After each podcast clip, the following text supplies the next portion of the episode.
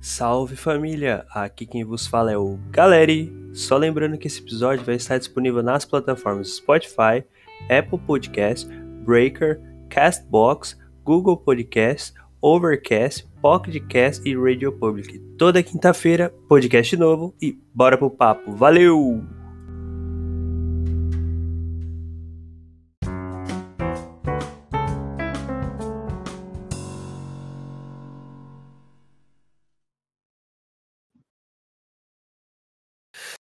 Então, galera, queria lembrar vocês do nosso da nossa patrocinadora Underline Cor do Sol com aquelas camisas tie-dye iradíssimas. Então você pode passar lá no Insta pra dar uma olhada, mano. É tudo muito irado, de verdade. Você curte um tie-dye, velho, tu não vai se arrepender. Muito bom. E pro papo de hoje, tô com o meu queridíssimo Rim. Boa noite. Lucas Furquim, pros mais íntimos. E o que a gente vai falar hoje, Rinzão? Hoje a gente vai falar sobre uma coisa que eu gosto muito, e é um hobby meu, mas eu não tenho nenhuma qualificação para falar sobre isso. Mas a gente vai falar sobre universos fantásticos, eu tô bem animado. Tem qualificação sim, o Rin era mestre dos joguinhos de RPG, então ele é extremamente qualificado pelo meu certificado, então tá valendo. É isso aí. Aí, aí, então quer começar falando sobre você, sobre o seu. Bom, bom, meu nome é Lucas Tadeu Furquim aí, como ele já falou, o RIM, o pessoal da faculdade todo mundo me conhece como RIM. Eu faço é, engenharia agronômica, que não tem absolutamente nada a ver com o nosso papo, né? Mas vou já colocar aí também, no último ano. E é o que eu falei, eu não tenho qualificação nenhuma, mas eu tenho muito, muito entusiasmo de falar disso. Então, eu acho que vai ser um papo legal. Então já vamos startar o papo já falando do que? Do Senhor dos Anéis já? Você quer que começar do brabo? Ah, vai, vai começar do melhor. Pode ser, você que, é, você que é o fanboy de Senhor dos Anéis aí. O senhor quer Cara. dizer do universo completo do Senhor dos Anéis aí. Cara, Senhor dos Anéis é extremamente importante pra mim. Pra começar, é, e eu acho que eu até podia ter dito já na introdução, eu por muitos anos, né, até os meus 18 anos, eu, eu tive, meus pais tiveram locadora, né? Eu tenho 26 atualmente. Então, assim, isso, a locadora, ela meio que me inseriu nesse, nesse mundo de gostar dessas coisas é, fictícias e ficção e filme e tal, e e aí, quando eu tava. é, conforme eu. Acho que lá em 2000, 2001, né, que foi que lançou O Senhor dos Anéis, é, eu assisti esse filme e eu fiquei encantado. Foi uma coisa assim, porra. é, nossa, foi uma coisa assim que mexeu comigo mesmo, sabe? Que eu falei assim, nossa, eu encontrei o que eu mais gosto, o que eu mais. E aí eu falei assim, vou ler esses livros, né? Aí eu li esses livros, todos eles. Acho que não tem nenhum livro da, do Tolkien, inclusive o Tolkien é meu, meu Deus, assim, eu tenho biografia dele, eu tenho. e. Senhor dos Anéis, cara, ele moldou muito do que é a minha personalidade hoje, tá ligado? Aham. E assim, aí. Quando, quando eu, é, o Senhor dos Anéis me introduziu à fantasia, né, digamos assim. E com isso que eu fui entrar nesse mundo e hoje eu sou um nerd inveterado, né? Eu gosto de Star Wars, eu gosto de Senhor dos Anéis, eu gosto de Star Trek, eu gosto de todas as coisas mais nerds que você imaginar, eu gosto. Inclusive coisas nerds que nem- muita gente nem conhece, tipo D&D, que isso mais pra frente eu fui entrar, mas sempre foi uma coisa que me interessou. Hoje eu mestro, gosto muito de mestrar, inclusive pretendo mestrar uma nova campanha aí daqui um tempo pra frente aí. E é isso, cara. O Senhor dos Anéis, ele é responsável por tudo isso. É muito importante pra mim, é uma coisa assim que realmente me moldou. E explica aí o que que é mestrar. Mestrar, cara. Mestrar é você mestrar pra mim, pelo menos, é você prover, você prover diversão pros seus jogadores, cara. Acima de tudo, tá ligado? É você conseguir transpor pros seus jogadores, para aqueles seus amigos que você vai. E tipo, mestrar não é só você ir lá sentar na mesa, falar assim, ó, agora a gente vai jogar e se preparem aí, a gente vai jogar, fica, sei lá, duas a quatro horas ali jogando. E aí depois acabou. Não, mano, é um evento, a gente senta na mesa, bate um papo, todo mundo dá risada. no, pelo menos assim, nos meus RPGs, eu procuro eu procuro não deixar aquela coisa estática, aquela coisa super engessada de tipo, ó, aqui só pode você tem que estar dentro do seu personagem, você não pode fazer piada. É uma coisa assim bem, eu gosto de deixar bem livre. E mestrar para mim é isso, cara. Mestrar é você ir lá, você dar a liberdade aos seus jogadores deles serem quem eles querem ser naquele mundo que você tá criando, tá ligado? Uhum. E, porra, eu gosto muito de RPG, foi uma coisa que eu fui mais tarde conhecer. Hoje, é uma coisa que eu faço com bastante frequência. Eu fui, comecei online, aí eu saí do online quando eu morava na República ainda. Eu falei assim: vou mestrar pela primeira vez a minha aventura, seja o que Deus quiser. Mestrei, você inclusive participou mais pouco, né? Participei pouquinho, entrei no finalzinho. Foi mais pro finalzinho, mas os meninos que participaram, todos eles recontam com bastante carinho, assim, as, os, as aventuras aí. E eu acho que é isso que é o mais importante, né? Se você mestrou e ninguém falou depois, é porque não foi tão bom assim. Agora, se você mestrou e todo mundo falou depois, cara, aí você ficou, você mandou bem. Obrigado. o é, eu não, não conhecia RPG, né? Eu fui conhecer com vocês mesmo, porque eu nunca. Eu não tinha amigos que jogavam RPG, né? Meus amigos eram. Era, a gente era outras paradas, era mais de, de sair, brincar na rua, de bola, essas coisas. Nunca parei para jogar RPG, mas nossa, eu gostei muito de jogar RPG, achei muito divertido. Era uma coisa que eu buscava em algum jogo e acabei encontrando no RPG, sabe? Uhum. É, o RPG é muito interessante, cara, porque, por exemplo, você tem um lá, eu costumo, eu costumo narrar sobre fantasia, né? Mas você tem a possibilidade de você ter cyberpunk, que não sai da fantasia, mas é, é uma fantasia diferente, né? É uma fantasia futurística, uma distopia. Ou você tem RPG atual, que fala do nosso mundo e que a gente vive outras pessoas. Então, o interessante do, do, do RPG e que faz esse, essa, essa ponte com os universos fantásticos, né? E aí eu ia até falar um pouquinho da fantasia, é, eu acho que a fantasia ela tem essa coisa de, de colocar a gente na, no papel de protagonista, né? E de deixar a gente a gente viver essa essa fazer o que a gente quer. Então, por exemplo, você está numa campanha de RPG, você passa por um, um mercador, alguma coisa assim, e aí sei lá, você vai lá compra dele alguma coisa. Você está jogando um jogo, por exemplo, online ou que seja um offline mesmo. Você, se você vê um mercador, você vai lá, você compra as coisas dele e você sai pela porta e é isso aí. Às vezes você nunca mais vê ele ou você até vê ele depois. No RPG, se você quiser ir lá, comprar as coisas dele, depois falar assim, peraí, eu gosto muito do meu dinheiro, volta lá, mata ele, rouba, você pode, entendeu? Então, então.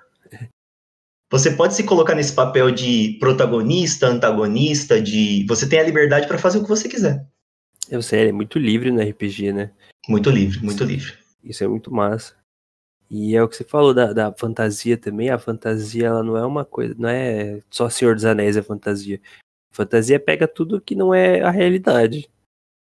É, exatamente. E a fantasia, cara, assim, pelo menos eu tava lendo, eu já li algumas coisas já sobre fantasia, e eu acho que a fantasia ela tem uma coisa interessante, essa fantasia medieval que a gente conhece principalmente, mas de modo geral todas as outras fantasias, ela, ela, ela conversa com a gente de uma maneira muito próxima, porque ela pega tudo aquilo que, todos os erros que o ser humano comete no dia a dia dele, né? Então, eu cometo erro, você comete erro. Ela deixa de lado, ela expõe essa figura mal, ou do, do, do daquilo antagonista a você, e você e ela te coloca nessa posição de herói da sua própria história. E quando ela te coloca nessa posição de herói na, da sua própria história, ela te ela ela idealiza isso, ela vai reestruturando a história de modo que você se veja sempre como uma, uma pessoa que está fazendo o bem, né? E que está ou, ou fazendo o bem ou fazendo o mal, mas fazendo aquilo que te importa. E eu acho que isso é uma coisa muito interessante da fantasia. Então você pega um filme, você pega alguma coisa que você está vendo na perspectiva do personagem, mas você de um certo e os melhores filmes de fantasia eles fazem isso e os melhores livros também e qualquer mídia, a melhor mídia que te proporciona isso, ela te proporciona essa conexão com o protagonista, né? É, eu, eu, eu por exemplo, sempre usei a, a fantasia na, minha infância, adolescência, que pra me tirar da realidade. É, é muito isso que você falou aí mesmo. Era, tava tudo um cocô aqui fora, velho. Tava assim, falei, nossa senhora. Aí eu assistia um filme, eu esquecia tudo, sabe? Eu tava lá, dentro do filme, voando num dragão, brigando de espada da nave sideral, indo destruir um anel na lava, e tipo, isso era a melhor coisa do mundo, sabe? Acho que é por isso que eu sou tão fissurado por fantasia, assim, que é como se a fantasia consegue encobrir o, a, a realidade, sabe? É, ela te desliga, né? Você tem todos é. esses, esses, esses, esses pecados atrelados a você ser humano, e ela te desliga disso por aquela, por exemplo, num filme, aquela uma hora e meia, duas horas que você tá vendo ali, cara, você tá. Você é o herói. E você vai vencer. E, tipo, o, outro, o vilão é o vilão. E você sabe que o vilão é o vilão. O vilão não pode ser você. Nunca vai ser você. Né? É. É, sempre tá na, na jornada lá. Do, de, de, não para, né? É isso que é engraçado fazer, porque é um, um, um gênero que não tem fim. Não um... tem fim e ele explora tudo, né? E é, ele tem essa liberdade de explorar tudo, porque não tem limitação, é fantasia. Esse, esse, esse, era o fim que eu queria dizer. Ele não, não tem esse limite de nada. Você pode fazer o que você quiser numa fantasia. Isso é muito massa, porque aí você vê, tipo, você consegue ver a diferença de, das histórias fantásticas, sabe? Dos universos fantásticos, como eles são muito diferentes e convergem numa coisa igual. É, se você é pegar, se você pega, por exemplo, Star Wars, Star Wars é uma saga espacial, certo? E você pegar o Senhor dos Anéis, você faz paralelos muito próximos entre os dois. Você pega o Luke Skywalker e eu diria o Frodo, mas nem tanto o Frodo, mas de, modo, de um certo modo também o Frodo, eles têm uma, uma a, a, o que os pessoal, o pessoal mais que entende um pouco mais fala que é a jornada do herói, né? É, é aquele peão ou aquele cara que não é uma não é nada, né, na vida, digamos assim. E é chamado para ação. Exatamente, é chamado para ação, aí tem a, a, os conflitos, né? E aí a vitória no final. Pô, para mim isso apela muito, também de uma maneira muito próxima, né, para mim. Queria ser assim na vida real. é quem não, né? Ia ser tudo mais prático. O chamado para ação já bateu na porta, só não tem ação. o, eu acho engraçado como ah, os filmes, as coisas, quando se trata das vezes, tipo, magia. Os magos são muito diferentes das histórias. Tipo, os magos do Senhor dos Anéis o, são muito diferentes. Os magos, os usuários de magia do Senhor dos Anéis são muito diferentes dos, dos bruxos de Harry Potter, por exemplo. Certo. É, veja bem, a gente tem assim, né? A gente tem o que a gente chama de soft fantasy, né? Ou fantasia leve, né? E hard fantasy, né? O high fantasy, que é a fantasia pesada. E, na verdade, o Harry Potter ele não se enquadra diretamente em nenhuma dessas, porque ele se enquadra em um outro gênero de fantasia, que é o Portal Fantasy, né? Que, na verdade, é a fantasia de portal, que ela é denominada assim porque o que acontece? A fantasia de portal, ela significa pegar um protagonista do mundo real e transportá-lo para um mundo fantástico, né? Por isso que é portal, né? Uhum. Agora, o, o, soft, que é o leve, e o high, que é o alto ou pesado, fantasia pesado ou fantasia alta, ele tem essa diferenciação. E um, um, diretor favorito meu também, ele pega muito nessa parte de soft fantasy, de fantasia leve, que é o Miyazaki, né? Que ele do estúdio Ghibli. Que todos os, Normalmente, quando você tem essa parte de soft fantasy, você tem essa, essa coisa mais puxada pro, pro conto de fada, para essa esse desligamento do, da, da, da, coisa palpável, né? Não é uma coisa tão tão prendida em ter regras e ter coisas, por exemplo, a magia, eu vou soltar uma bola de fogo, essa bola de fogo vai ter uma trajetória X, vai bater ali, vai explodir, vai pegar um raio de tanto. Aí no, no soft fantasy é ah, eu vou fazer uma bola de fogo aqui e seja o que Deus quiser, entendeu? Uhum. E a diferença dos magos, ela também tá um pouquinho ligada a isso, né? Por exemplo, você pega o Gandalf. O Gandalf, qualquer mago de, do Harry Potter daria um pau no, no Gandalf, digamos assim, vai. Não que daria um pau, mas, pô, não se compara, né? Eu acho que a magia, o, pelo menos nos filmes, né? Nos livros tem um pouquinho mais. É isso que eu ia falar, porque no filme não mostra muito das magias, magias que eles usam, né? Não, não. Nos, nos filmes é, é bem todo, pouquinho. O filme inteiro os caras estão usando magia. no, nos filmes do, do, do Senhor dos Anéis, acho que a magia mais forte que ele tem é quando ele mostra o cajado lá pro para um dos Nazgûl e ele e, e, sai aquela luz forte, né? E aí espanta ele. Aí você pega o Harry Potter no primeiro filme, acho que já faz coisa mais, mais poderosa, digamos assim, do que isso, vai. É. É. Ele, não, ele já. Só na quantidade de magia que usa no, no primeiro filme, você imagina na saga toda. Tem pois é. Nove. Nove filmes? São nove? São nove, se eu não me engano, são nove, né? São, são oito livros e nove filmes. Acho é, que é são isso. nove, que o último é repartido, né? É. É muita coisa. E aí, aí você vê como funciona muito diferente na. na... E é muito interessante você fazer essa comparação do Harry Potter e do Senhor dos Anéis, porque muita gente faz essa comparação, né? E eu acho um pouco injusto essa comparação, porque o que, acontece? Harry Potter foi escrito alguns anos, para não dizer muitos anos depois, né? Senhor dos Anéis é praticamente a base da, da, da, literatura fantástica e da fantasia como a gente interpreta ela hoje, né? Antes disso era o quê? As lendas do Rei Arthur, é, praticamente as lendas do Rei Arthur, né? E conto de fadas só, e o Êxodo. Aí depois, depois do, do Tolkien, né? Que veio essa onda de fantasia medieval, que mesmo assim ainda, ainda dá para dizer que é uma coisa de nicho, nem tanto, porque Game of Thrones popularizou tudo, né?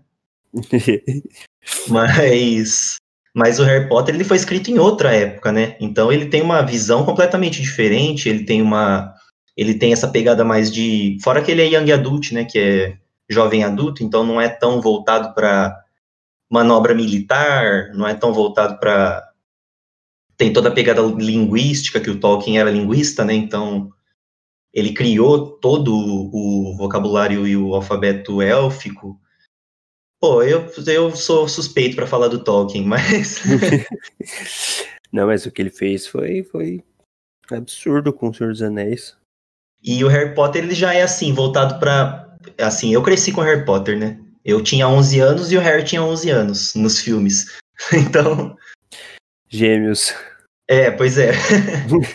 Aí pô, é uma pegada completamente diferente. O, a jornada do herói do Harry Potter é muito mais uma jornada de autodescobrimento, né? Do que uma jornada do herói como a gente de, interpretava antigamente.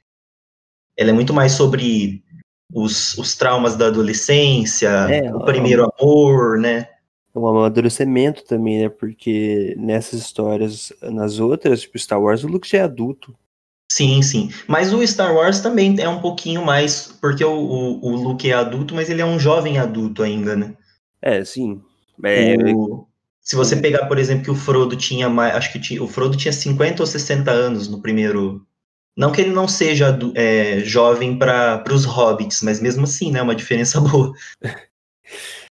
Não, mas entre o, o, o Frodo o Luke e o Harry Potter, que começou com 11 anos, é, é tempo. É, o Harry Potter, não, com certeza. O Harry Potter, ele é tipo o Artemis Fowl lá, né, que também é uma de portal muito boa, também é uma série excelente. O, como é que é o nome do outro lá? O Percy Jackson, né, é muito mais próximo desses, né. O, é, o, é, o Percy é novinho também. O Percy acho que ele tinha também 11 anos, eu, não, eu os, os do Percy Jackson eu não li. Eu, eu li os Percy, se eu não me engano, eu li faz tempo que eu, eu ganhei um box de alguma coisa que eu ganhei um box que vinha com todos os livros antes de sair o primeiro filme. Ah, os todos não, os quatro primeiros que não tinha. Ele, ele era bem novinho, tanto que no filme a treta que deu foi que ele, os atores eram tudo velho e no livro eles eram tudo novinho. Aí no... Eu Oi? não sabia disso aí não. Não. É. Aí no remake agora eles vão pegar tudo jovem. Porque como quando saiu o filme teve toda essa polêmica porque o filme foi muito mal recebido, né? Eu praticamente não, não, não me interessei tanto assim. Ah, não, não, que todo mundo fala que é excelente, né? É que eu não li porque eu não tive oportunidade mesmo. Eu não lembro muito porque eu li foi um, muito tempo atrás, eu li correndo. Eu lembro que o segundo eu li assim desesperadamente muito rápido porque eu queria ler o terceiro. Sei. Ah, que legal. É bom assim, eu, eu, eu acabei de ler um livro aqui, inclusive eu acabei semana passada. O chama Companhia Negra, é de um de um autor chama Glenn Cook. E agora eu comecei o segundo livro e foi a mesma coisa. Eu, eu o comecinho dele é um pouquinho arrastado, mas é porque ele é contado da perspectiva do de um é A história trata de uma companhia de, de mercenários que é contratada pelo vilão da história. Então é muito interessante por isso, porque é uma perspectiva completamente diferente, né? Não é o herói, é o vilão. É. E eles são pessoas bem falhas, assim, bem. Eles bebem, eles vão para vão para guerra, eles pilham, eles saqueiam, então é bem assim diferente. Aí, mas o comecinho dele é arrastado um pouquinho porque é contado da perspectiva desse cara que é o é tipo o contador de histórias da companhia. E mas depois no final para nossa, do meio para frente, ele me prendeu de um jeito que eu li numa praticamente numa sentada só. Já tô no segundo, já comprei o terceiro. é gostoso quando é assim. Geralmente eu, eu, tenho essa visão, geralmente quase todos os livros que eu leio, que o começo é arrastado, depois aí não para mais.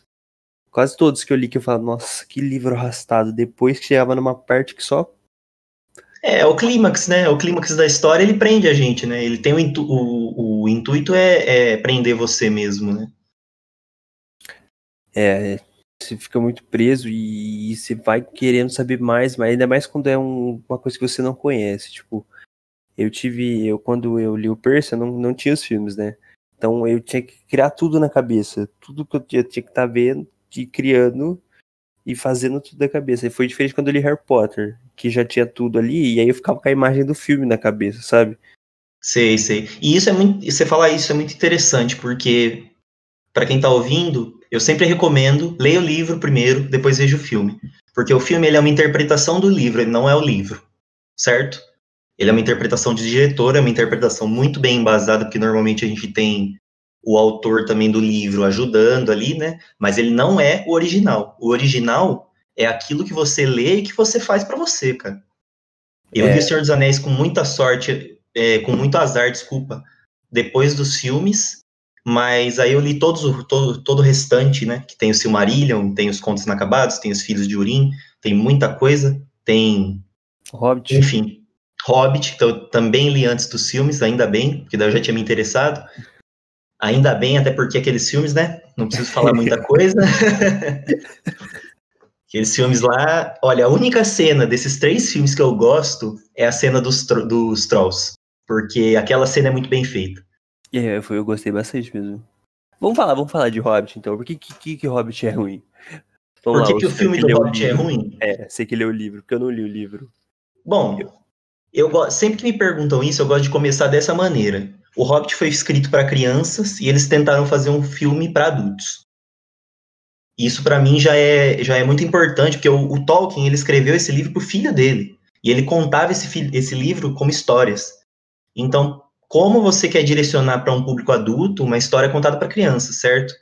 Isso uhum. para mim já, já já descaracteriza e já mostra porque que o, o filme ele tem uma uma como é que eu posso dizer uma um direcionamento errado. Além disso, é, querendo ou não, se a gente pegar o, o, o, livro do Hobbit, ele é um livro que não tem tanto material assim para tanto para três filmes principalmente. Ele tem material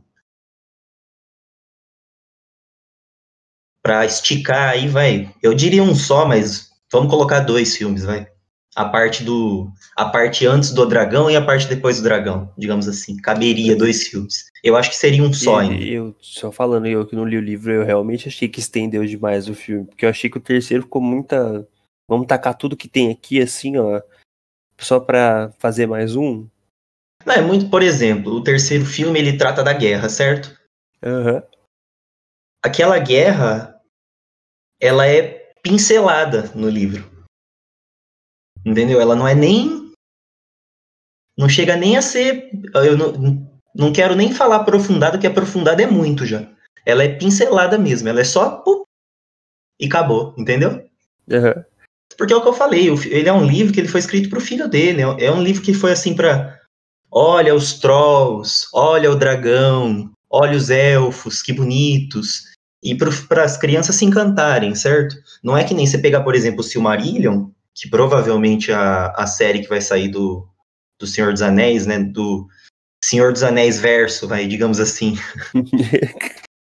é, ela é ela provavelmente vai ser adaptada do Silmarillion, né? Ou então de algumas histórias aí dos de a gente ainda não sabe com certeza, a Amazon que vai que vai que vai estar tá fazendo a série, mas provavelmente vai ser do Silmarillion, porque é o que tem mais material para isso, né?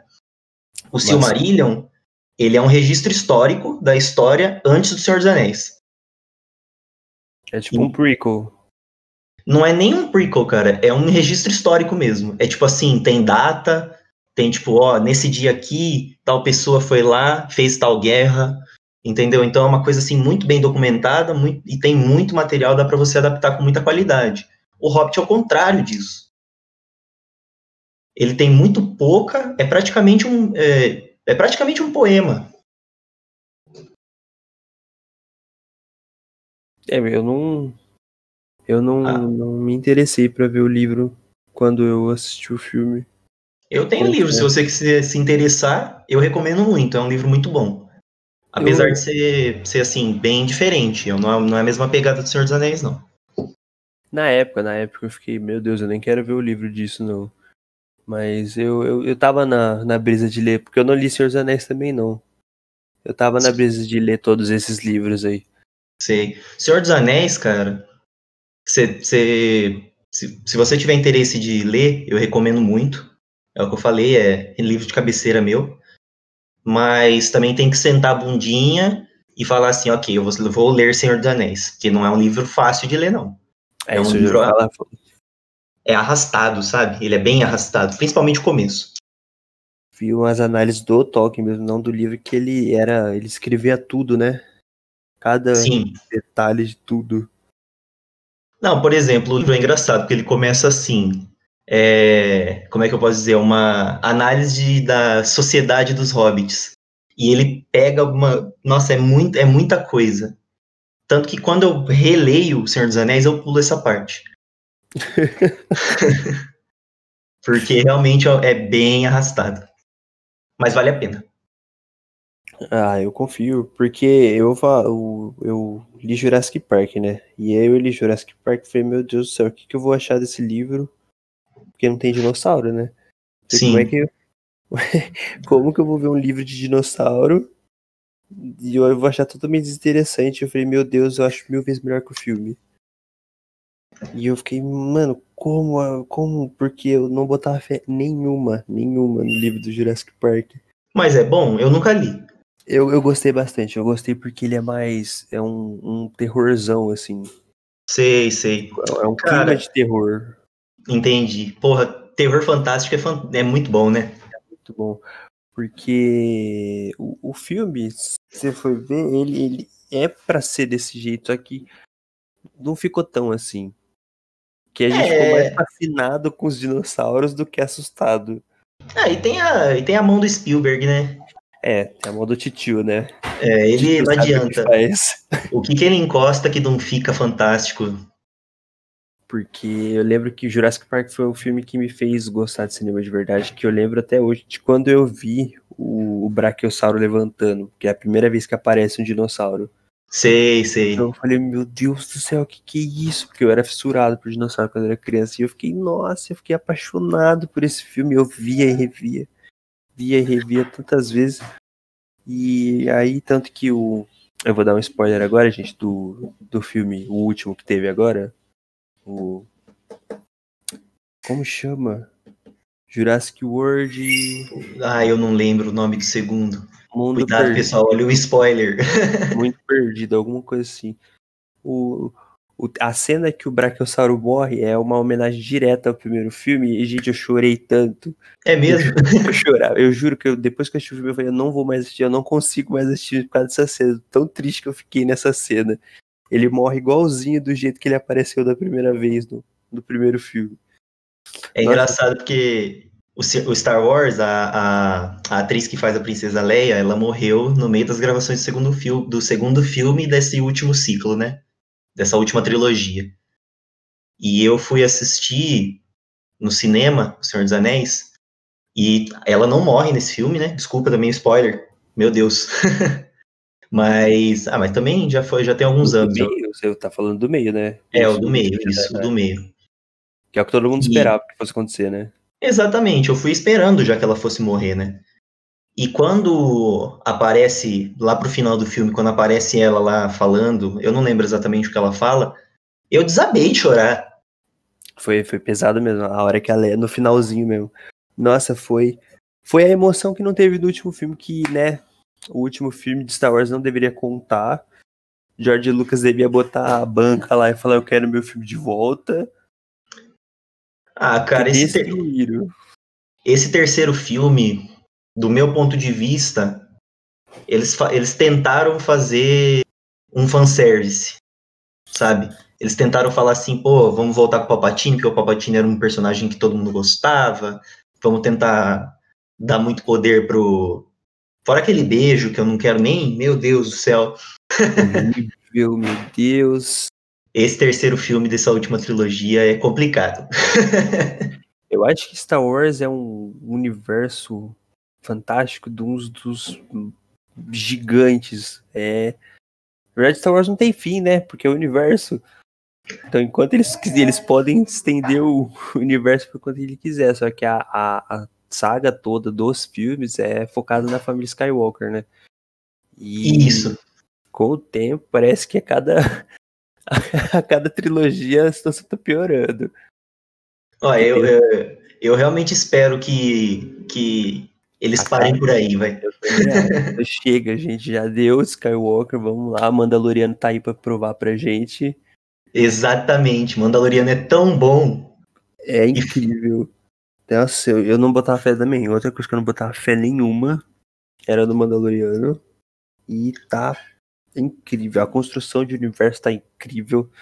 Você olha aquilo não é só porque ele tá com a roupa do Star Wars, é Star Wars aquilo. Exatamente, exatamente, perfeito. Na hernia dele é Star Wars. Você olha aquilo, você sabe que é Star Wars. Não importa o Baby Yoda, não importa ele. ele você, você vê o universo construído, você vê as coisas que estão as criaturinhas lá, é Star Wars. Isso que é gostoso do universo fantástico, quando você olha pro que tá em volta dos personagens, você sabe, ah, aqui eu tô no meu lugar, que, no meu quentinho do coração, quando você vê alguma coisa que você gosta. Tipo, você, eu entro no, num filme do Jurassic Park, sei lá, um, um, um filme novo aí que saiu. Se tiver os personagens, mas se eu olhar o parque, ver umas coisinhas assim, falar, meu Deus, aqui eu tô no Jurassic Park, tá feito para mim, Exatamente, cara. E eu acho que o, o apelo dessas grandes franquias, dessa Star Wars, Senhor dos Anéis, e por isso que o Senhor dos Anéis também perdeu no, nos filmes do Hobbit, e o Star Wars caiu no mesmo erro, e até em partes aí, tem gente que não gosta muito de alguns filmes do Harry Potter também pelo mesmo motivo, Percy Jackson veio aí para provar isso também, é que, pô, se você pega uma obra e você descaracteriza ela, cara, é lógico que os fãs não vão gostar. Ou pior ainda, se você pega e fala assim, tá bom, então eu vou enfiar tudo que eu acho que é. E aí parece que é, uma, parece que é uma maçaroca, né? De coisas legais, ao invés de é. ser um filme. Que tem que ter a linha do você não destruir aquilo e você não socar tudo que o fã quer. Exatamente. Tem uma coisa no meio ali, é ali que as coisas têm que continuar. Cara, você, desse... acaba, você destrói tudo, você destrói o universo, você destrói tudo que você já caminhou com os personagens, você desvaloriza toda a parte do, da construção daquele universo. Sim, você praticamente joga tudo fora. Você, por exemplo, se você pegar lá o Palpatine no último filme de Star Wars, por que ele voltou? Ninguém sabe. Porque é, é fanservice, é fanservice. Nossa, estragou a imagem que eu tinha do Palpatine. Sim, o Palpatine era aquele cara que era muito poderoso, mas o poder dele era o poder de influência. Era o poder de ele conseguir se, infil, se infiltrar no Senado, entendeu? É tipo o nosso, né? Não vou falar o nome, né? o Palpatine teve um dos planos mais incríveis na, no prequel, que eu fui. Você assiste o prequel e você vai analisando o Palpatine, você vê como. Meu Deus do céu, o que esse cara é. É o que salva os prequels, né? Praticamente é o que salva os prequels. O primeiro, é. o primeiro filme é uma porcaria, né? Também. Mas o segundo, ele, apesar de não ser um filme tão bom, pelo menos ele tem essa, essa construção de personagem, principalmente do Palpatine. É, o Palpatine começa a brilhar no segundo mesmo. E... Primeiro ele aparece um pouquinho, aí no segundo que ele pá, e no terceiro, tchau. No terceiro, ele. O terceiro da, dos prequels é o melhor, né? É o melhor dos prequels, é. é pra mim, é os prequels. É, com certeza. Até porque ele é, é é o único de todos os prequels que eu comparo com a trilogia original, porque é o único que eu acho que tem tem calibre para isso. É, eu também concordo, porque os outros dois é meio. Nossa, eu odeio dois. Meu Deus, a Guerra dos Clones, aquela ceninha dele levantando a pera de massinha. Meu Deus. O meu problema com o 2, cara, é que assim, para começar, eu não sou o maior fã de romance. E disse tudo, acabou o filme. é, exatamente. Mas assim, não, eu acho que o romance ele, ele tem a função sua dentro da trama e todo filme tem que ter um romance, ou todo filme, toda obra, vai digamos assim, ela tem que ter um romance. E quando eu falo romance, eu não quero dizer amor, não. Eu não quero dizer é, uma, um relacionamento. O que eu quero dizer do romance é que você tem que romantizar de alguma maneira, inclusive para bater naquilo que a gente já falou, que a gente se enxergar no protagonista, porque é, o, o romance é intrínseco ao ser humano. A gente se apaixona mesmo, a gente bate a cabeça, chora. e isso traz essa, essa né, com os personagens. Então eu acho que o romance ele tem que existir mesmo. Não, nem que seja, é o que eu falei, não que seja um romance romântico, né, um amor, mas, por exemplo, você pegar esse livro que eu falei mesmo, do Glenn Cook, ele é um romance, mas de idealização, de tipo, eu sirvo a uma causa, né? É, Entendeu? É a hernia do romantizar, não é? O romance não é só o casal. Exatamente, perfeito. e eu acho que isso é necessário. Isso pode ser um, romance da relação entre irmãos. Isso exatamente. É uma de um fio de uma relação. Por exemplo, exatamente. Eu acho que uh, você romantiza. Eu tô tentando pensar algum exemplo aqui, ó. O Frodo e o Sam, cara.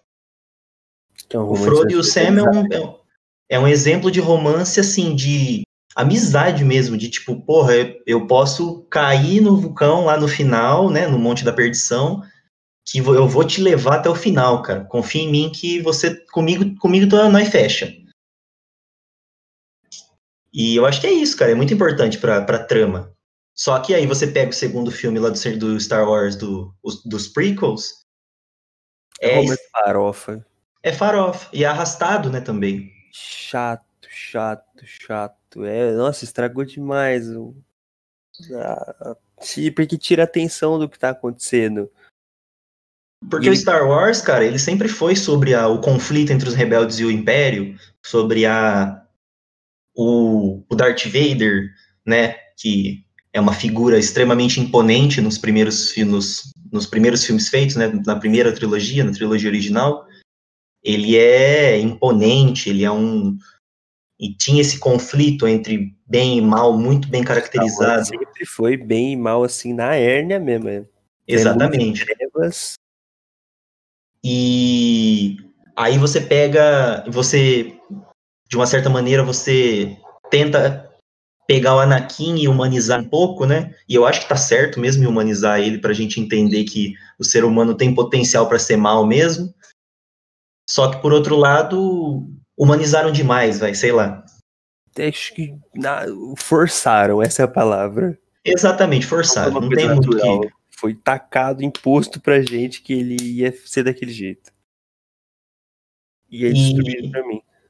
É, exatamente. Não tem muito que. As prequels eu não, Prefiro pegar ele no 3 ali e Darth Vader.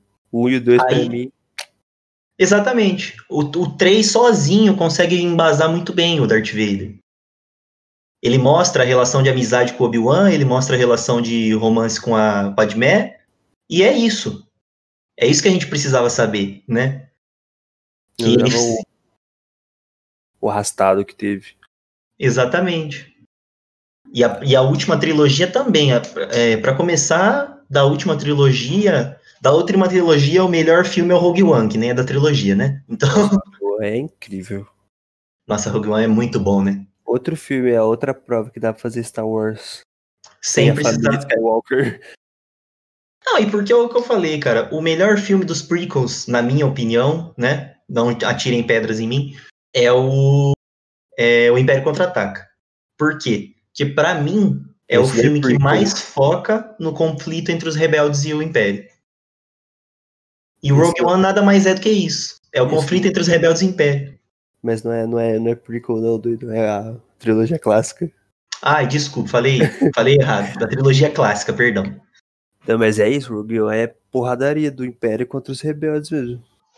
Ah, eu gosto muito do Rogue One. Rogue One me fez me apaixonar de novo por Star Wars. Rogue One, é verdade, eu acho que eu senti isso também com Rogue One, porque eu tava triste. Fora que tem uma das cenas favoritas, né, minha, que é o, o Darth Vader mas metendo a porrada. A primeira vez que a gente vê o Darth Vader sendo o Darth Vader, que até então... Cronologicamente é, é, é isso não, mesmo. Não, mesmo em câmera, porque a gente só ouvia falar como ele era bruto, só que como é, o filme era velho, não dava pra fazer o Darth Vader bruto.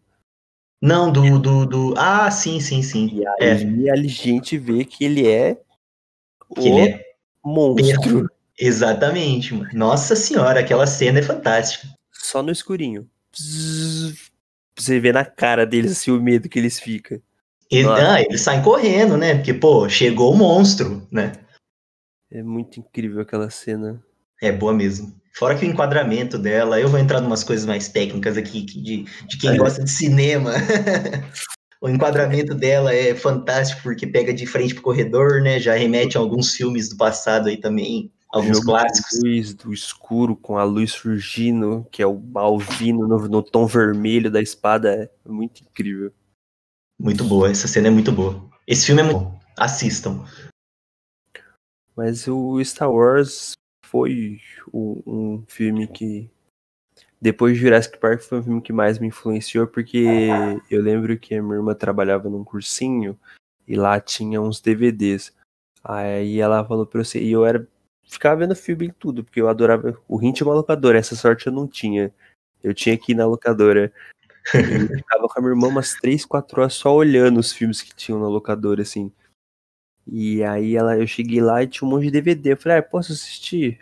Pode. Coloquei o primeiro, parece que foi o destino, assim, o primeiro eu coloquei Star Wars. Aí eu comecei a ver aquilo, eu não entendia nada, porque eu era novinho. E a trama Sim. é uma coisa meio pesada, mas você vê os caras tirando laser, espadinha, levitando pedra.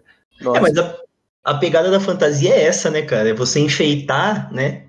E você, depois que você enfeitou, quando você se aprofunda, você tem um recado ali, você tem uma mensagem ali, né? É, sempre tem o, o cantinho da verdade na fantasia, né? Exatamente. Tons de realidade. Sabe que eu tava, tava até pensando assim, né? Hoje em dia, porque o, acho que dos últimos anos aí, um dos grandes fenômenos também foi Jogos Vorazes, né? Que, por sinal, eu gosto muito de Jogos Vorazes. Eu não, eu não sou o maior fã de Harry Potter, Jogos Vorazes, essa, essa vertente Young Adult aí. Eu gosto mais de outro, outra pegada. Mas os Jogos Vorazes me, eu acho muito interessante porque o que, que acontece? A minha geração nem tanto, mas a geração que veio depois foi muito influenciada pelos Jogos Vorazes. E aí a gente tem hoje um reflexo disso como os Jogos Vorazes, ele é o quê? Enfrente o capital, enfrente o governo, né? É, se rebele, que também era o intuito de Star Wars, né? Que era o, o império totalitário, e nos Jogos Vorazes é o governo totalitário. E aí a gente tem essa, essa geração que vem hoje aí que tá todo mundo, pô, vamos confrontar o governo, não queremos totalitarismo, né? E eu não vou falar o nome de novo, mas a gente sabe de quem que a gente está falando. E vem com essas ideias super conserva conservadoras. E aí essa geração ela tá vindo com essa bagagem, né? E com essas coisas que é fantasia, cara. É um, é um livro de fantasia. É, um, é outro mundo, né? Outro, outra realidade, mas que traz esse, essa mensagem super forte né? Inclusive no último, né, no, no na, na parte final, eles para quase trocam um totalitário por outro totalitário, né? E aí no final ela vai lá e faz toda aquela aquela cena, né? Acaba. E, exatamente. Não, por isso que eu acho que assim a fantasia ela é fantasia e ela é fantástica, mas ela não é tão fantasia assim. Ela se aproxima muito da realidade que você for ver, os filmes de fantasia, eles dão realmente muito, muitas pinceladas em assuntos sérios da, do mundo real. Ah, com certeza, com certeza. É sempre uma mensagem por trás, por, por exemplo, que todo mundo usava de exemplo, se você assistir Star Wars e é e apoia totalitarismo, você não entendeu o filme, X-Men, os X-Men também é a mesma brisa. X-Men explora super essa parte de preconceito, né? Sempre, sempre você tem que focar no. Primeiro você curte. Exatamente. depois você começa a entender o que, que tá por trás do que tá mostrando ali. É, o gostoso da fantasia é isso, né? É que você consegue absorver uma mensagem importante de uma maneira super divertida e gostosa. É, eu. É que a, a, agora o que tá mais em moda nos universos fantásticos são os super-heróis, mas mesmo nos filmes de super-herói tem coisas interessantes para se tirar de lá, não é só explosão. Ah, e pega. É, a gente teve a notícia super triste aí do, do Boseman, do Jack, Chadwick Boseman, né? O nome dele, que veio a falecer há uns tempos atrás. Wakanda Forever. Wakanda Forever. E o Pantera Negra, cara, imagina há 20 anos atrás o filme do Pantera Negra, entendeu? Ia ser por autores brancos. Provavelmente, entendeu? Ia 20 ser... anos não, mas vai, coloca um pouco mais aí. E você entende o que eu quero dizer, né? Ia tirar o peso que o filme tem hoje. Exatamente, pô, o cara foi indicado ao Oscar, é um filme, para começar, é um filme de super-herói, né? Então, já é, já é uma. A academia já assusta, né? Quem tá acostumado com aquela academia super conservadora, né? Academia balança as pernas, porque academia é complicado. E a além academia, disso. Pra quem não sabe, gente, é os votantes do Oscar, viu? Isso. E aí, além disso, a gente tem, pô, uma super representatividade africana, né? A gente tem ali diferentes tradições, diferentes é, modos de vida retratados naquele filme, diferentes crenças, né? A gente tem. Então, eu acho que essa onda de super-heróis, ela também tem em grande responsabilidade em, em trazer problemas reais. Inclusive, um dos meus quadrinhos favoritos traz problemas muito reais, que é o Watchmen. Esse é embaçado. E esse é embaçadíssimo. Mas esse traz problemas muito reais, reais demais até, né? Inclusive incomoda. É. Mas o Pantera Negra é fantástico. Nossa, eu gosto muito desse filme.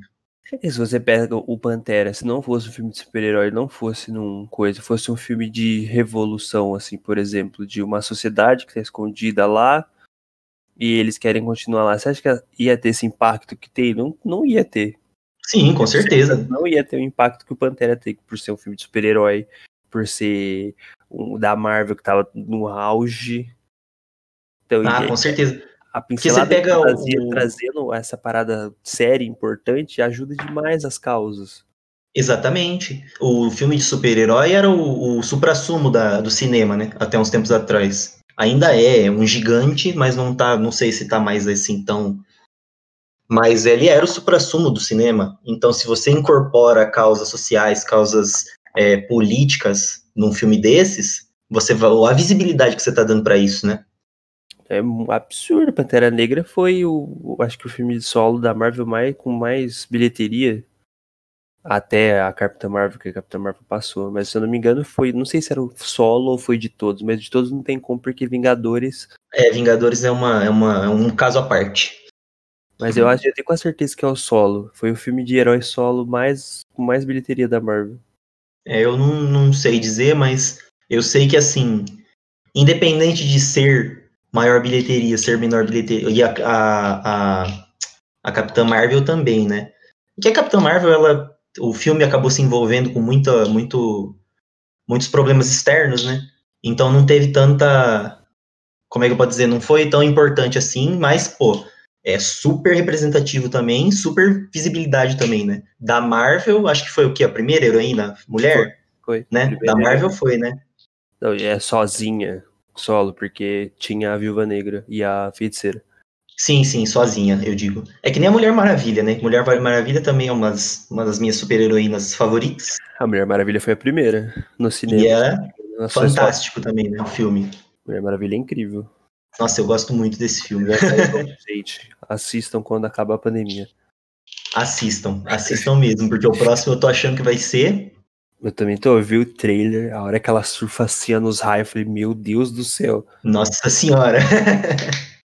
dando uma Tarzan no céu. Eu falei, quê? Eu tô. É, é que eu. Pô, pra começar, a Mulher Maravilha, ela também envolve um aspecto da fantasia que eu gosto muito, que é a mitologia. Que é a base da fantasia, né? E mitologia, eu tenho. Eu tenho a Odisseia em casa, tenho a Ilíada em casa, e li muito já sobre mitologia. Quando eu era, sei lá, eu tinha seis anos, eu já lia recreio sobre mitologia, sabe? É. Eu gostava, é velho, gosto. que o recreio é velho, gente. É, eu sou. Não, não sou velho, não, pô. 26 anos não tá tão velho assim.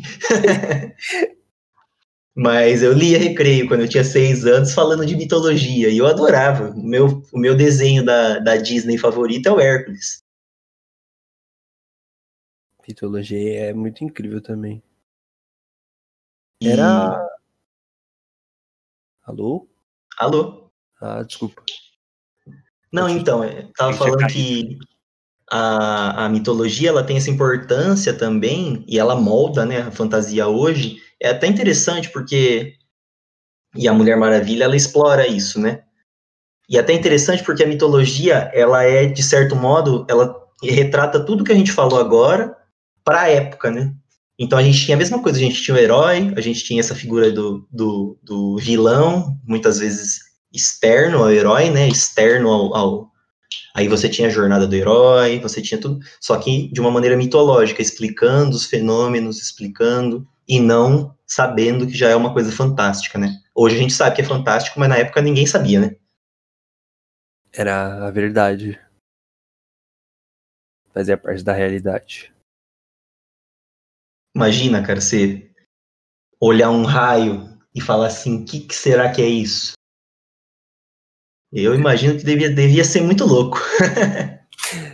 Você olha assim, você- é, eu fico imaginando realmente esse povo se olhando e falando, meu Deus, o que, que são essas coisas que estão acontecendo? Tipo, a pessoa, a primeira pessoa que viu o mar, o que, que será que ela pensou? É que nem o corona pra gente, cara. A gente, é lógico que a gente consegue explicar o que que é o corona, mas é uma novidade, entendeu? E pra eles o raio, ou o mar, ou que seja uma pandemia da época, era muito diferente.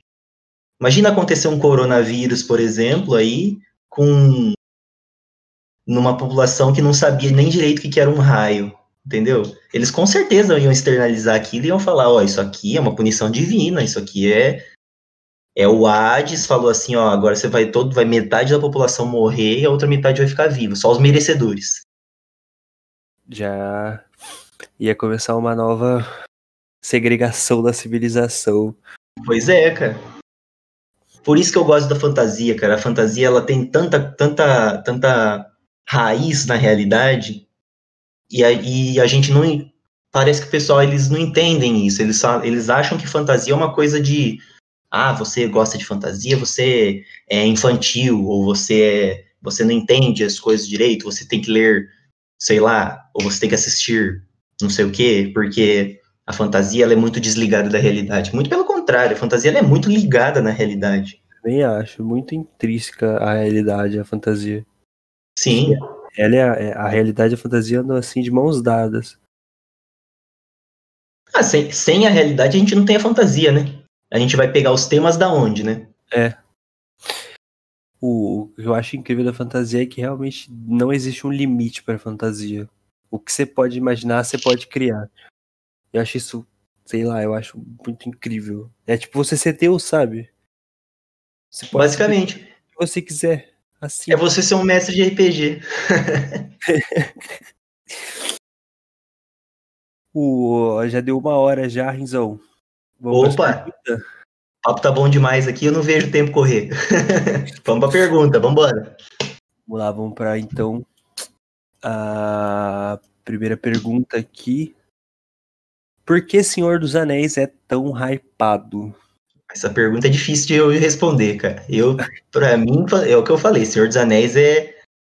Pra mim, Senhor dos Anéis é tão hypado porque Senhor dos Anéis é a base para toda, toda a mitologia subsequente, para mitologia não, perdão, para toda a fantasia subsequente que trata de temas medievais. Eu acho que por isso que o Senhor dos Anéis é tão hypado. Até o momento a gente não tinha um, um, um a gente tinha os contos do Rei Arthur, mas além dos contos do Rei Arthur, a gente não tinha uma, um molde de fantasia medieval tão bem estabelecido como é o Senhor dos Anéis hoje. Você parar para pensar, pô, o que, que é o D&D?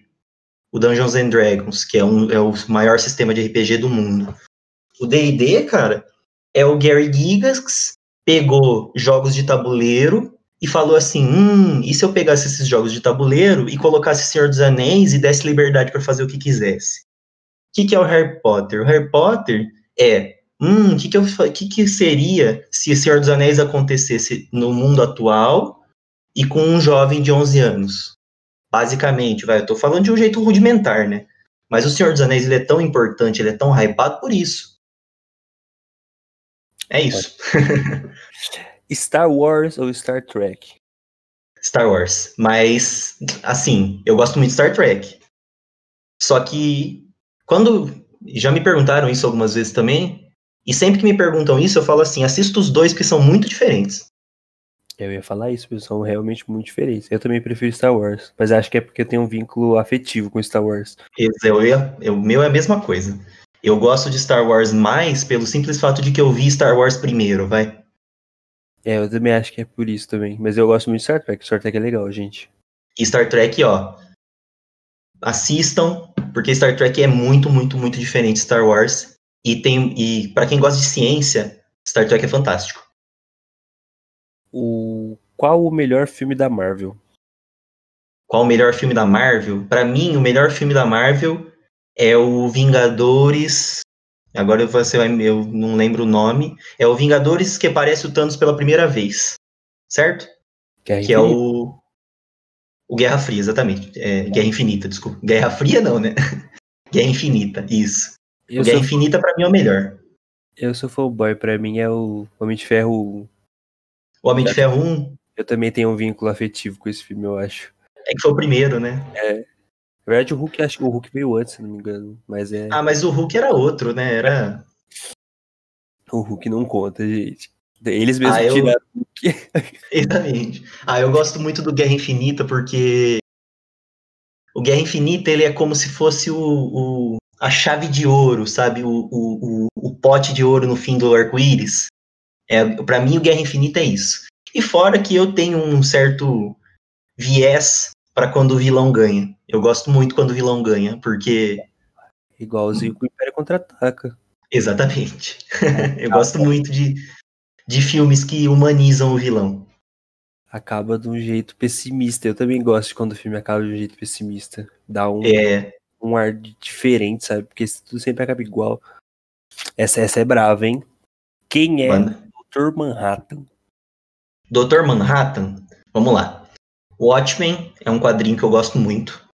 E o Watchmen, ele explora muito é, sobre o que seria o nosso mundo se tivesse super-heróis de uma maneira bem realista, bem próxima da- do, do que realmente seria, sabe? O Dr. Manhattan, ele, ele, é um, ele era um garoto que foi nascido na Alemanha, né? A mãe dele, para salvar ele, ela morre, né? E com isso, e ele era filho de relojoeiro. Só que depois que a mãe dele morre, eles fogem, né, da Alemanha. E ela era judia, desculpa, eu esqueci de falar. E aí ela- eles fogem. E aí o pai dele, isso anos depois, decide que relojoeiro não é um bo- uma boa carreira para ele e obriga ele a estudar ciência atômica. Aí com isso ele vai lá, aprende sobre ciência atômica e tal. E ele sem querer, é, acidentalmente, ele é desintegrado num, num experimento dele lá. Mas isso é só um background dele, né? Agora, quem é o Dr. Manhattan? O Dr. Manhattan ele tem muitos poderes, ele é muito poderoso. Ele consegue manipular matéria, ele consegue viajar a qualquer ponto da galáxia, ele consegue ocupar diferentes espaços ao mesmo tempo. Ele consegue. Ele é muito, muito, muito poderoso. Agora, o que é o Dr. Manhattan de um ponto de vista analítico? O Dr. Manhattan, ele é um paralelo com as bombas atômicas, certo? Porque ele é essa força extremamente destrutiva e ao mesmo tempo ele é um personagem super nihilista. Ele não tá, ele, ele se desliga completamente do ser humano que habita dentro dele. Ele se torna praticamente essa essa existência separada para é, que não está ligado à realidade. Tanto que ele, a primeira esposa dele, ele, ele se divorcia, se eu não me engano. Aí depois ele se apaixona por outra super-heroína e também não dá certo. Porque ele é extremamente niilista, ele se desliga dessa, dessa humanidade dele. E é muito interessante porque, por exemplo, o, o nome dele é Dr. Manhattan, né? E o nome dele é inspirado no projeto Manhattan. O projeto Manhattan, ele é o projeto que fez as primeiras bombas atômicas, né? Que foram jogadas em, em Hiroshima e Nagasaki. Então, assim, o Dr. Manhattan, ele é isso, ele é, um, ele é essa arma de destruição em massa encarnada, né? E é muito interessante porque o Watchmen, ele toma esses rumos depois que o, o Dr. Manhattan existe nos Estados Unidos, muda completamente a história, porque daí ele, os Estados Unidos ganham a guerra do Vietnã, né, ao invés de perder, porque por conta da presença do Dr. Manhattan, né, e aí isso reafirma essa supremacia dos Estados Unidos perante o resto do mundo. Então o Dr. Manhattan ele é isso, ele é um personagem extremamente poderoso, extremamente poderoso para não dizer quase onipotente, né? Ele é onipotente na, real, na realidade, ele só não é onisciente, porque ele só consegue ver o passado, o presente e o futuro dele, que ele esteja envolvido. Ele, inclusive, vê a, o assassinato do, do JFK, e mesmo assim ele decide que não vai fazer nada, porque ele é niilista pra caceta. E é isso, ele é um personagem muito poderoso, muito niilista, que não, tá, não tem quase nada de humanidade no final do, do quadrinho, e que representa essa, essa energia altamente destrutiva e que não se importa com vidas, e não se importa com a humanidade. É isso. Ele é o cara azul pelado, gente. É, ele é o cara azul pelado. As Crônicas de Nárnia é, é, é, uma. Opa! É bom. Eu gosto muito das Crônicas de Nárnia. Gosto muito, muito, muito, muito, muito, muito mesmo. Mas as Crônicas de Nárnia, os filmes, não, assim, o primeiro filme eu achei até bom, os outros filmes nem tanto, mas os livros são excelentes. Eu, eu, eu recomendo muito que leia, porque o, o, a construção do mundo, os personagens, o desenvolvimento deles é muito atrelado ao nosso desenvolvimento como ser humano, principalmente na, na primeira infância, na segunda infância ali, adolescência, sabe? O, eu ia falar que eu gostei bastante do, do primeiro filme, os outros eu não gostei muito não, e eu queria ler os livros. Eu acho muito legal, porque eu já vi umas análises também dos livros, eu não li, mas sobre essa parada do Narnia comparativo com a Bíblia, essas paradas cristã que tem no Narnia. Ah, é, é. que o, o, autor, ele é um, ele é um, ele era muito cristão, né? Então ele, por exemplo, o Aslan, ele é, ele é paralelo a Jesus Cristo, né? Ou ele é paralelo ao Messias, a vários Messias, na verdade, porque ele, inclusive, no filme aparece isso, e no livro ele também fala isso, que neste mundo eu sou conhecido como Aslan, mas em outros mundos eu sou conhecido como outros nomes, né? É, ele fala no final do filme. E. Cena da pedra que ele morre lá. Sim, sim, sim. E é engraçado, porque essa cena da pedra, ela também é um paralelo com a cruz de Cristo, né? É. Entendeu? Inclusive tem o morro, ele é em cima do morro, entendeu? Ele é sacrificado, ele não é, ele não é, ele não morre de causas naturais. Então Pelo... tem todo esse paralelo com o, com o cristianismo e não só com o cristianismo, com várias religiões diferentes. É igual que a gente falou aqui, né? A, a fantasia pincelando a realidade. Porque querendo o, o e, é, e é engraçado porque o que, que acontece? E a, as Crônicas de Nárnia eu acho muito bom por isso. Porque ela tem um modo lúdico de ensinar a diferenciação entre o bem e o mal, e, e nas Crônicas de Nárnia também é muito bem determinado quem que é o mal, quem que é o bem, o que é ruim, o que é bom, porque é, é um, também é um conto infantil, né? Os Crônicas de Nárnia não é um conto para adultos. Ele é um conto para jovens e mais, mais próximos da idade infantil mesmo, não é nem young adult, é mais young mesmo, digamos assim. E, mas é como o Hobbit, cara. Ele é muito voltado para ensinamentos, para o que, que você tira de lição disso, moral. Tanto que tem muito, é, muito paralelo também com o Êxopo, né? Que o Êxopo, para quem não sabe, é o, é o conjunto de contos que a gente conhece aqueles contos mais antigos da humanidade, do, da, do gafanhoto lá com a formiga, o Êxopo é isso, né? Ele é esse, essa coleção de contos. E tem muito paralelo também com as Crônicas de Narnia. Gosto muito das Crônicas de Narnia, recomendo. tem o selo rim aprovação, gente. O que é, é terror espacial? Ai, perdão, você queria falar alguma coisa? Eu só ia falar que esse selo não vale de nada. o que é terror espacial? O que é, é terror espacial? Terror espacial, resumidamente, é Alien. Você pegar o Alien, o Alien tem todos os tropes de terror espacial. Inclusive, assistam Alien, o oitavo passageiro. Fantástico. Muito bom esse filme. Mas Agora, o que é terror espacial? Terror espacial, cara, é. Bom, o que é terror? Terror é você é uma mídia voltada a evocar a sensação de insuficiência, de é, você se sentir acuado, você se sentir com medo, você se sentir de uma de certa maneira incomodado com aquela mídia que você está se expondo. Espacial, como está no nome, é espacial. Não significa que se passe necessariamente no espaço.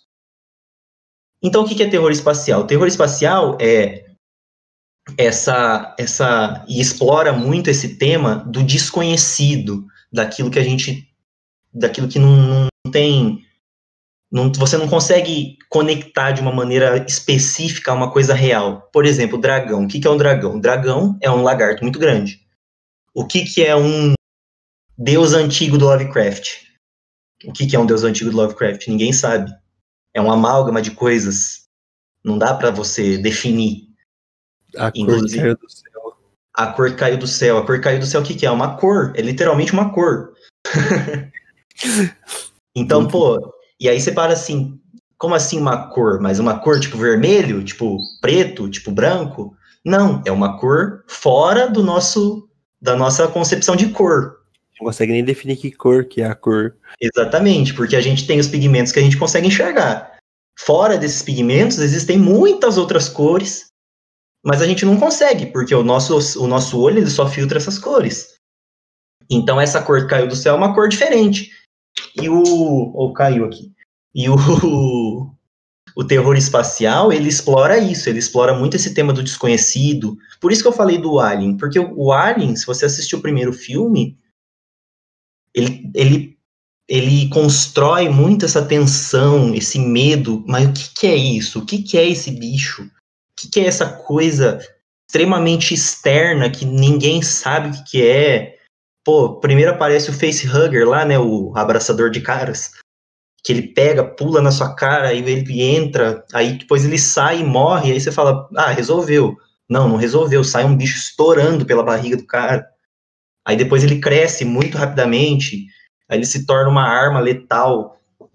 E, tipo, não tem como, não tem o que fazer para enfrentar essa criatura, ela é uma criatura completamente diferente. O terror espacial é isso, ele é o medo do desconhecido, é o medo da, das infinitas possibilidades que existem na nossa, no nosso universo. E quem consagra o terror espacial é o Lovecraft. É, o, o Lovecraft, ele é mais assim. O, o, Lovecraft ele explora um pouquinho mais o terror cósmico e um pouquinho menos. É, assim, ele tem terror espacial, né?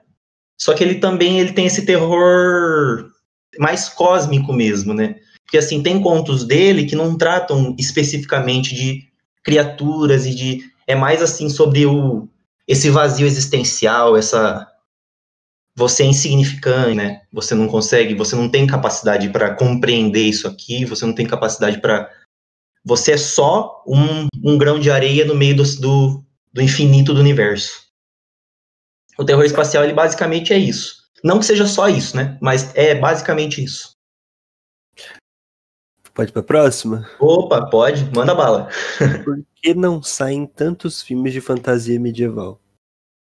Porque não saem tantos filmes de. Eu diria que agora saem, né?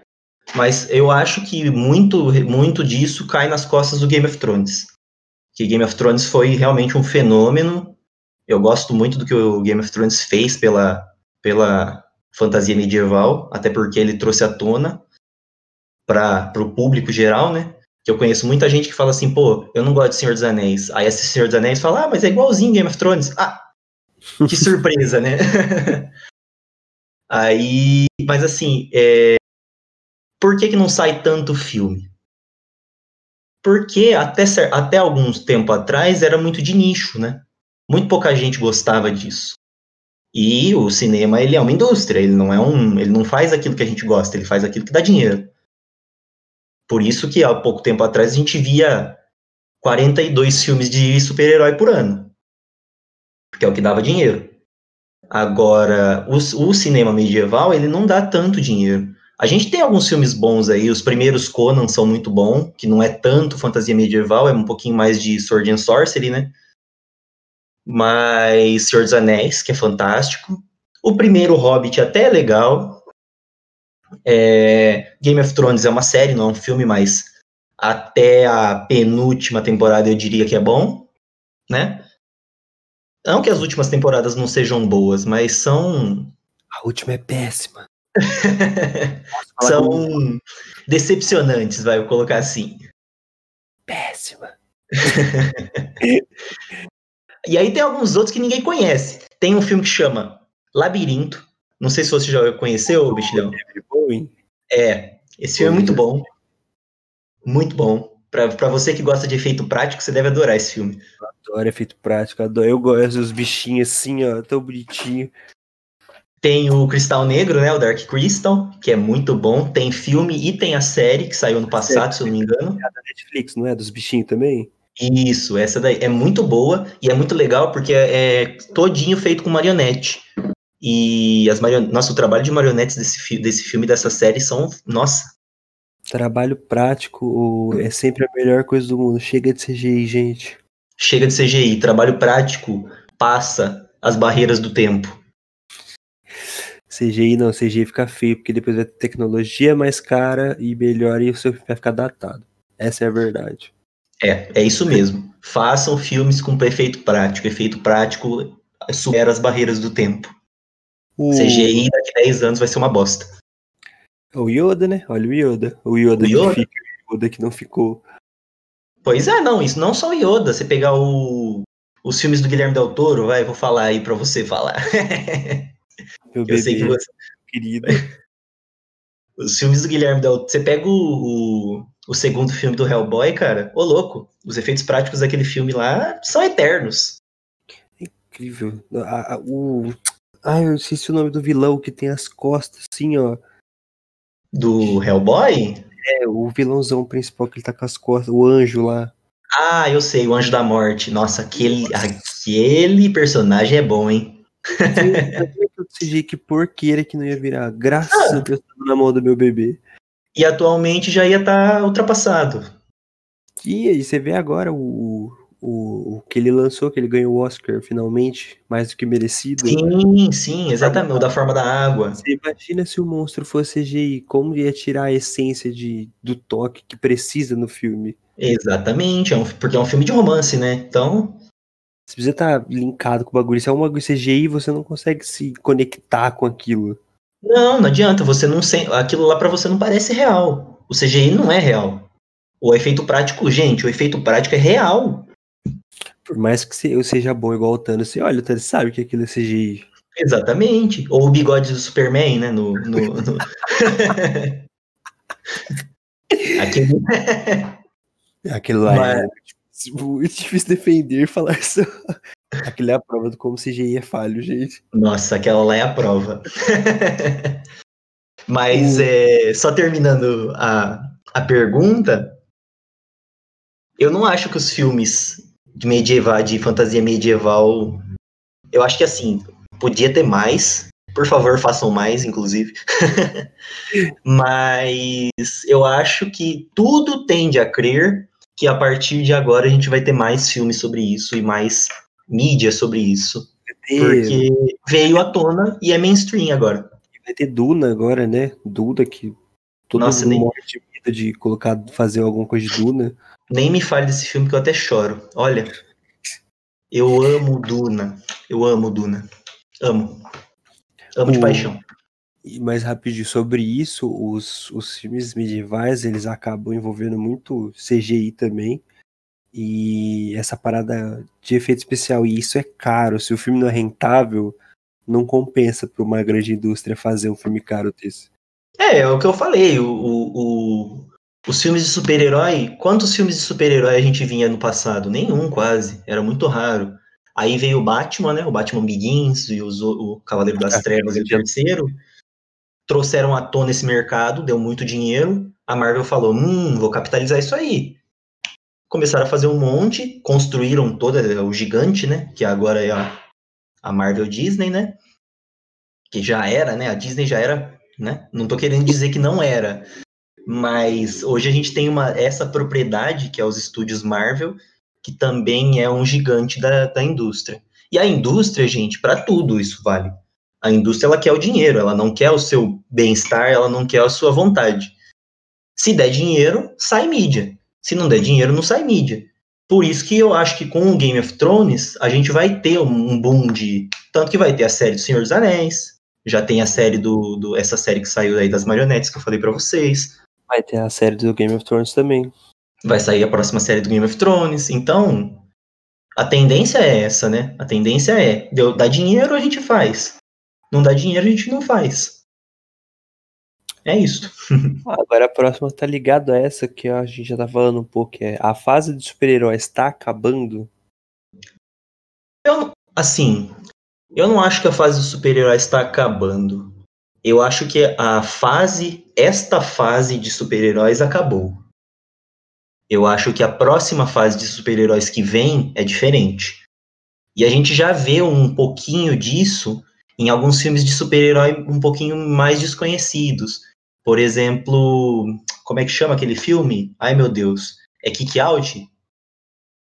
Qual? É aquele, aquele que o rapaz, que ele decide se tornar um justiceiro e senta porrada nos criminosos. O que que é essa? Que que é, exatamente. O, a tendência dos filmes de super-herói é ela começar a apelar para nichos diferentes. Não sei se. Eu acho que os filmes de super-herói vão continuar existindo. A gente até sabe que vai ter os próximos filmes de super-herói. A gente tem os filmes do Homem-Aranha. Os filmes do Homem-Aranha são muito bons e vieram já, digamos assim, no final da fase de super-heróis. É, é, isso, eu acho, que, eu acho que a indústria vai se adaptar. Eu acho que os próximos. Vai ter filme de super-heróis, sim. Eu acho que talvez não na mesma constância. Até porque os, os juggernautas aí do. Já saíram todos, né? Que é o Thor, o Homem de Ferro, Hulk. Uh, enfim, todos os Vingadores originais já foram todos. E estão se aposentando. E eu acho que vai ser muito difícil repaginar eles. Eu acho que vai ser muito difícil tirar a carinha do Robert Downey Jr. do, do, do Homem de Ferro, por exemplo. Vai demorar, essa vai demorar. É, eu acho que esse aí vai ser um problema sério. Mas por outro lado, eu não acho que vai acabar, não. Eu acho que é o que eu falei, fechou um ciclo, fechou uma fase e vai abrir uma próxima. Inclusive, a gente já viu aí o novo Batman. O, o, saiu o trailer há uns dias atrás aí do novo Batman, e eu acho que esse filme vai ser bom pra caramba. É, então, eu acho que. Eu acho que essa fase que a gente viveu, esses 10 anos da Marvel aí, que é, foi o auge dos super-heróis, eu acho que isso acabou. É, eu também acho. É o que eu, falei. Esse, esse ciclo eu acho que acabou. Esse formato que foi esses 10 anos, eu acho que não rola mais. Eu acho que agora vai ficar um, um novo formato. Até porque, mano, o que, que eles vão ter que fazer para fazer alguma coisa melhor que Guerra Infinita? Não, isso é exatamente. Sabe o que, que eu acho também? Eu acho que o, o, o, a questão do universo cinematográfico ela funcionou muito bem para esses heróis. Mas eu acho que ela não. E eu acho que também para a Liga da Justiça também aí a gente tem mais um pouquinho para frente aí. Mas eu também acho que esse, esse negócio de universo cinematográfico ele não vai, ele não veio para ficar. Mas eu posso morder minha língua, né? Agora, eu não acho que isso veio para ficar, porque o universo cinematográfico só deu certo o da Marvel. O universo cinematográfico dos monstros deu errado. O universo Nossa. cinematográfico dos kaijus deu errado. Não, dos monstros, pelo amor de Deus, não. Gente. Então. Filme. Sim. Então eu acho que o universo cinematográfico ele não veio para ficar. Eu acho que o que veio para ficar é as lições dessa era de filmes né? Eu acho que é isso. É, eu, mas eu acho que, que, que, também vai mudar o formato, porque eu acho que agora a DC vem com tudo, porque você viu o Coringa. Sim. Quem que esperava que Coringa ia ser o que foi? Ah, esse, é, o Coringa, nossa, eu gostei, eu gostei demais desse filme, eu achei fantástico. É um filme que é um personagem que é um vilão de uma história de quadrinho de super-herói, que é totalmente diferente de qualquer filme de super-herói. Exatamente. E é por isso que eu falei, essa fase dos super-heróis eu acho que acabou mas eu acho que os super-heróis não acabaram. Porque até porque você pegar e você pegar as páginas de quadrinhos, você tem material praticamente infinito aí para adaptar. Você vê, agora também tem a série de Watchmen também, que tá arregaçando, vai levar todos os prêmios, tenho certeza. Eu não assisti, cara. Eu assisti só o primeiro episódio, gostei, mas eu não tive a oportunidade de assistir os outros. Nossa, é muito bom. Eu assisti assim, ó. E é, é, é outra vibe. É, é coisas super-heróis, mas é igual ele falou do Watchmen. Os super-heróis do Watchmen são diferentes, eles são vigilantes, né? Eles são tipo Batman. E é outra vibe, mas é super-herói. Tirando o Dr. Manhattan, né? Que é. É, até porque. O, o Dr. Manhattan acho que é o único que tem superpoder, né?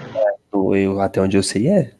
Então, ele. Eu, é o que eu falei. Eu acho que essa, essa onda de super-heróis super, vamos colocar assim, acabou.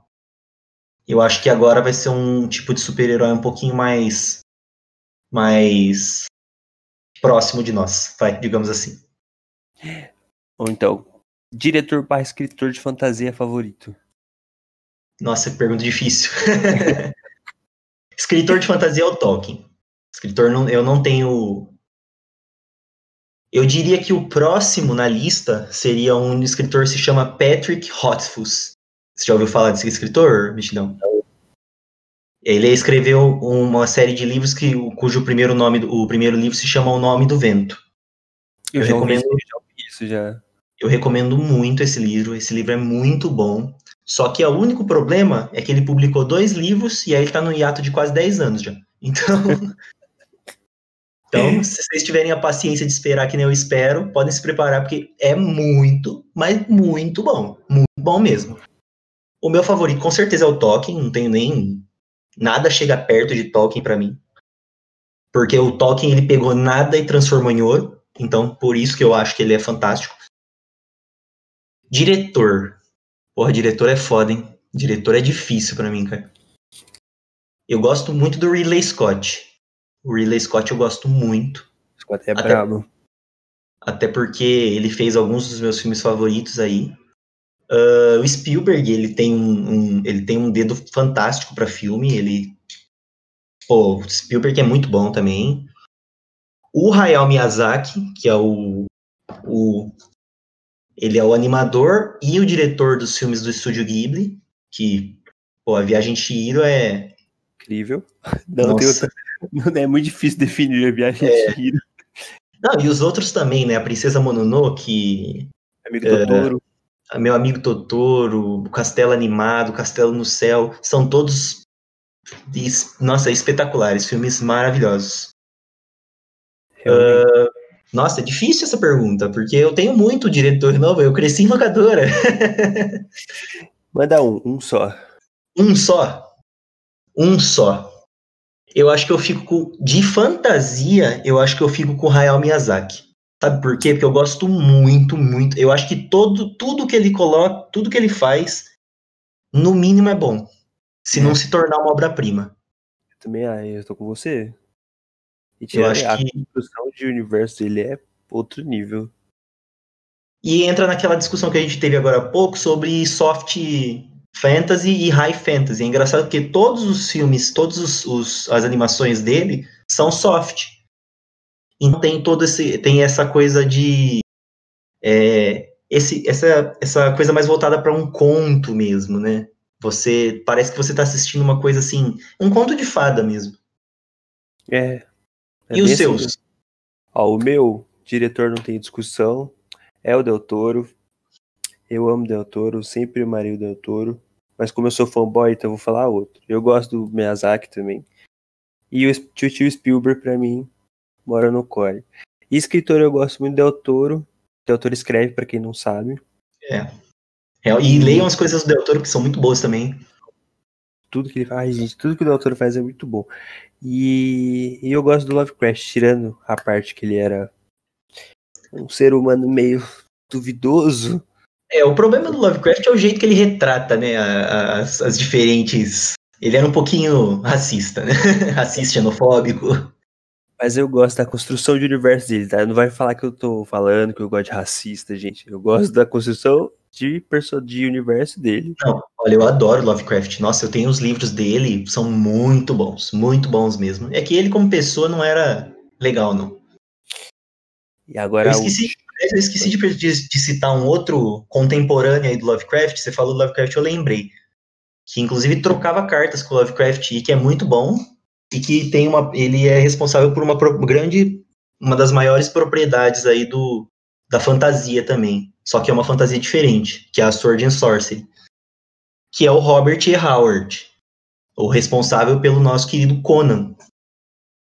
O Conan também, pô, Robert E. Howard, ele é muito bom. Inclusive, você vê as, as ligações entre o Lovecraft e o Robert E. Howard. Eles têm, inclusive, um deus que é, ele é paralelo aos dois universos. Que interessante. Nossa, que massa, não sabia disso não. Pois é, a, a, cobra, o deus cobra lá do, do Conan, ele também existe nos mitos do, do Lovecraft. Nossa, que massa. Pois é, é muito bom o Robert E. Howard. Se quiser, eu tenho o livro também. Vou pegar todos os livros que eu tô, tô Você viu que também. aqui eu tenho o que você quiser de fantasia, eu tenho. tá bom. Agora a última, hein?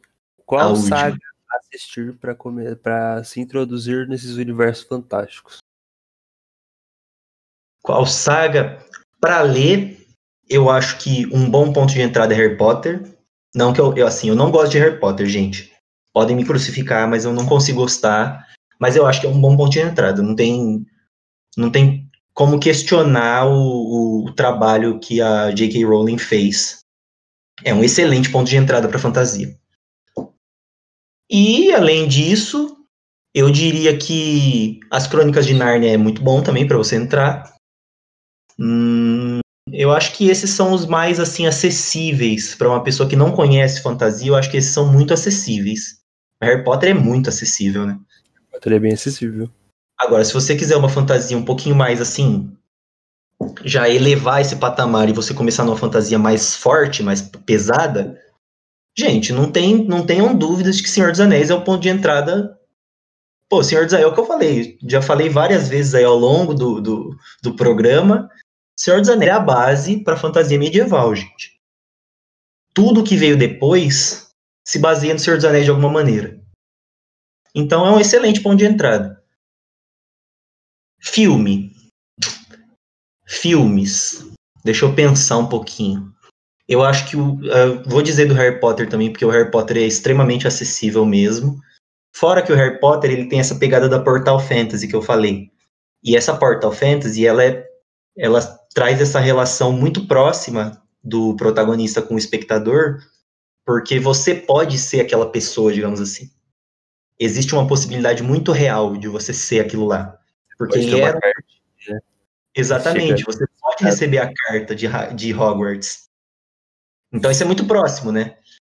Eu acho que por isso que tem essa acessibilidade extremamente grande. Uh, além disso, filme, eu acho que os filmes do Hayao Miyazaki são um ponto de entrada muito bom, porque para quem gosta de animação, gente, quem não gosta de animação, não assista porque é animação. Não tem nem o que falar, né? Agora, para quem gosta de animação, pode começar pelo Miyazaki, porque depois você vai entrar num buraco de minhoca aí. Você tá ferrado. Se você. Fora que tem filme pra caramba. Nossa, tem muito filme. Outro ponto de entrada legal, se você quiser se interessar por fantasia, ficção científica, assim, mais puxado para espaço, é o Star Wars. Star Wars eu acho que é bem acessível também. Eu acho que o Star Wars ele é, fa ele é palpável de tudo. É, eu acho que o, o, o, Star Wars ele, ele dá um ponto de entrada bem legal, assim. E se você for começar a assistir Star Wars, comece pela trilogia original, gente. Não comece pelo, pelos prequels. Eu é sei que o, o, Star Wars 1 chama Star Wars 1, mas ele não é o primeiro. O primeiro é o 4. 4, 5, 6, 1, 2, 3. 7, 8, 9. 7, 8, 9 não. O 9 você esquece. 7, 8, Rogue One. É. E aí vai pro Mandaloriano. O último você não vê. E aí, se você gostar muito, muito, muito mesmo, assiste as séries animadas que também são muito boas. É verdade. É um complemento muito bom do, do universo Star Wars. E como a gente falou de terror espacial também, eu também vou falar um bom terror espacial aí, já que me deu espaço, eu vou falar, tá bom? é, Alien é muito bom. E além de Alien, eu acredito que saiu há uns tempos atrás aí uma adaptação do A Cor Caiu do Espaço. É muito Saiu. bom. E Saiu, outro filme que é muito bom também é o Aniquilação.